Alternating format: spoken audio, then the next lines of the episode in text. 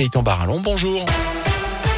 Bonjour Jérôme, bonjour à tous. À la une, une cuve de fioul se déverse dans la rivière, conséquence d'un incendie cette nuit dans le Pilas. Ça s'est passé hier aux alentours de 23 heures sur la commune de Saint-Julien-Molin-Molette. Incendie qui s'est déclaré dans une menuiserie. Des logements se trouvaient également au-dessus. Tout a été entièrement détruit. Le feu s'est également propagé une habitation à proximité.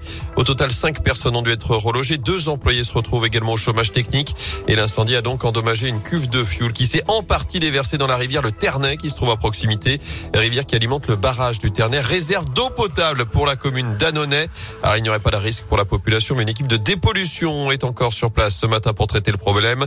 Au total, plus d'une trentaine de pompiers ont dû intervenir. Certains restent en surveillance sur les lieux de l'incendie. Dans l'actu également, 10 mois de prison ferme. La peine infligée hier à un jeune homme de 24 ans. D'après le progrès, il a été reconnu coupable de trois exhibitions sexuelles depuis le mois de janvier. La dernière vendredi, dans un bus qui partait du lycée Beauregard de Montbrison, direction Lyon. Une ado de 17 ans se trouvait à ses côtés. Elle a donc assisté à la scène. Le chauffeur chauffeur du bus a été alerté. La gendarmerie est venue interpeller l'individu. En bref, 142 millions de repas distribués l'an dernier, plus d'un million dans la Loire. Les Restos du Cœur lancent aujourd'hui leur 37 leur 37e campagne d'hiver. La majorité des bénéficiaires sont des personnes seules, souvent des femmes et de plus en plus jeunes. Jean Castex testé positif au Covid. Le Premier ministre a quelques légers symptômes. Il s'est isolé mais continue de travailler à distance. Et puis la France brille aux États-Unis. La saison 4 de la série française 10% a été primée hier soir aux International Awards. La série sur les agences de stars du cinéma lancée en 2015 sur France Télévisions cartonne aujourd'hui sur Netflix. À saint une formation lancée en vue de la Coupe du Monde de rugby. Vous le savez, la France sera le pays hôte pour le Mondial 2023. C'est dans ce cadre que l'AFPA, l'Agence nationale pour la formation professionnelle, vient de lancer une nouvelle formation pour promouvoir le territoire français. Elle s'adresse à des femmes et des hommes âgés entre 18 et 30 ans. Cursus qui existe seulement dans les 10 villes qui accueilleront la Coupe du Monde, donc Saint-Etienne. 20 places de contrat en apprentissage sont ouvertes. 12 restent encore à pourvoir chez nous. Et si vous souhaitez en être, une session de recrutement a lieu demain après-midi. Cette formation en contrat d'apprentissage est gratuite et rémunérée jusqu'à novembre 2023.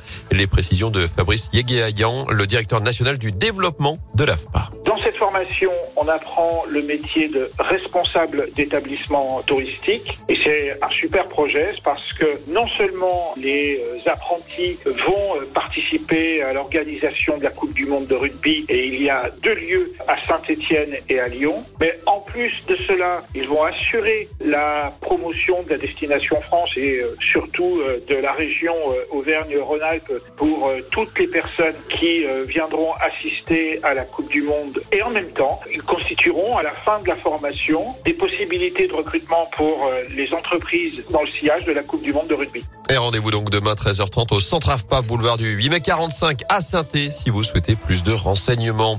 En foot, le jour J chez les Verts, aujourd'hui que le cabinet d'audit KPMG doit rendre à Bernard Cayazo et Roland Romeillet ses dernières conclusions sur les différentes offres de reprise de la Saint-Etienne.